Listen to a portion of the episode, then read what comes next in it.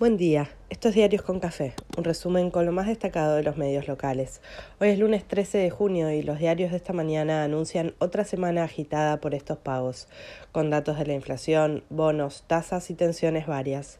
Desembarca Scioli en el gabinete y el oficialismo busca ordenarse un poco más, mientras la oposición parece encarar su gran batalla. La novela del avión con iraníes y venezolanos pica en punta y la justicia se acerca al fallo por vialidad con CFK en el centro de la escena y el blanco de los misiles. La historia y la dictadura que siguen conmoviendo en tapa de página y hubo sorpresa federal en el fútbol grande. Luego de su viaje a Los Ángeles, el presidente retoma su actividad local y sus peleas infinitas contra la inflación, los bonos y la economía en general. Mañana se informan los datos de mayo y nadie espera que baje de cinco puntos. Mañana o pasado asume Scioli en su cargo que ya promocionó todo el fin de semana y entusiasma a varios del gabinete, aunque no termina de convencer a Massa. La agenda se enfoca 100% en las pymes y la producción nacional. Ayer el saliente embajador se despidió de Bolsonaro con foto y todo, porque es con fe, esperanza y con todos, aún con el cuco. En la causa por la licitación del gasoducto, hoy se suma la declaración de Antonio Pronsato a cargo del proyecto hasta días antes del discurso de CFK en Tecnópolis y la salida de culpas del gobierno. Sigue el debate, los reclamos y las gestiones por el gasoil. Siguen falta y llegan las alertas a algunos municipios del conurbano. ¿Cuándo llegan los refuerzos? Crece la expectativa por lo que ocurra con los bonos y la refinanciación que espera conseguir economía en un mercado que se pone cada vez más opositor. Varios anticipan una nueva suba de tasas. El consumo de carne es el más bajo en los últimos 100 años. Guzmán se bajó del viaje a Canadá, pero promociona el mercado minero vía Zoom. Hoy desmintió cualquier default de la deuda en pesos y cruzó operaciones que agitan en secreto y no tanto desde la oposición partidaria, económica y política.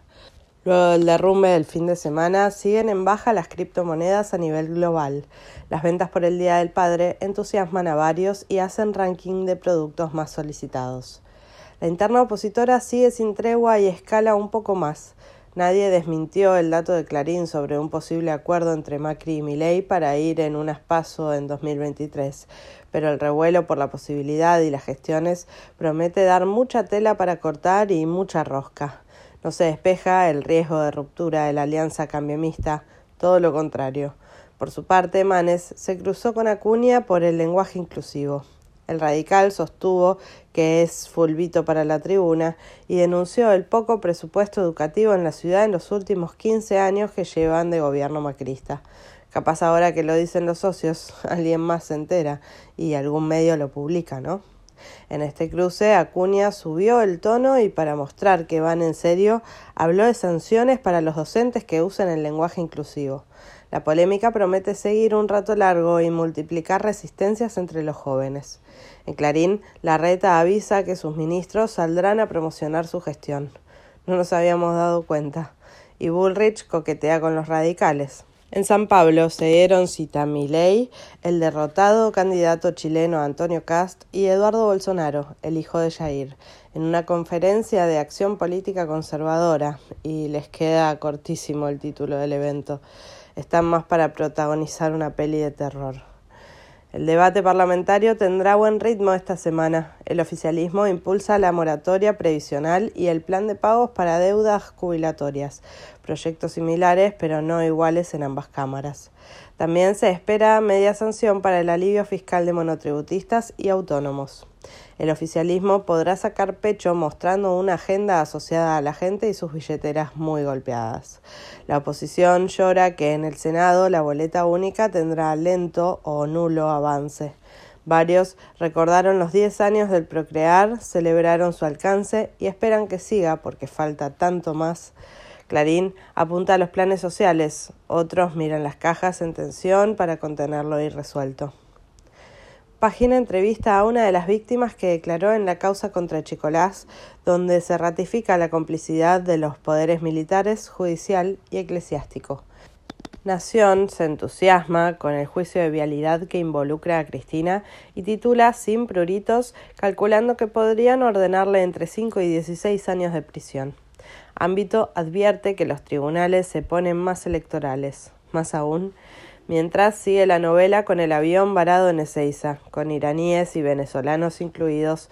En Nación sospechan de más pasajeros. La política online apunta al expresidente paraguayo Cartés, amigo de Macri. Sin embargo, en Clarín, Miguel Ángel Toma denuncia que el gobierno se acerca a Irán y metamos lío. Total, la verdad no importa nada. El juez ratificó que la decisión de migraciones de retener los pasaportes fue legal y ahora podrían irse, si lo desearan, en avión de línea. Mientras se investiga un poco más y el caso va mereciendo una serie de Netflix. Mientras el COVID sigue en descenso en el país, ayer se informaron 36.835 casos y otras 21 muertes en la última semana, un 20% menos que la semana anterior y la ocupación de camas volvió a reducirse. A completar esquemas de vacunación va quedando definitivamente atrás la pesadilla. Fernán Quirós ya augura una circulación natural del virus en la sociedad y se analizan campañas de vacunación futuras para mantenerlo a raya. En Francia el oficialismo y la izquierda empataron en unas legislativas que tuvieron mucha abstención. Varios ven la gobernabilidad de Macron en riesgo, y esa era la idea. Hay quienes se alegran de ver una izquierda que se organiza y avanza casilleros. No todo es retroceso ante la ultraderecha global. Hay margen para discutir modelos, formatos y gestión. Por su parte, Erdogan anunció sus planes de lidiar con Putin y Zelensky la próxima semana. Vamos Turquía, suerte. El fútbol dejó sorpresas, histórico triunfo de Central Córdoba ante Boca en Santiago del Estero y derrota de Racing en Mendoza ante Godoy Cruz. Así comienza la semana que tendrá menos frío polar y menos días hábiles, pero nadie nos augura menos intensidad. Se espera lo de siempre, más apurado, que no sea leve.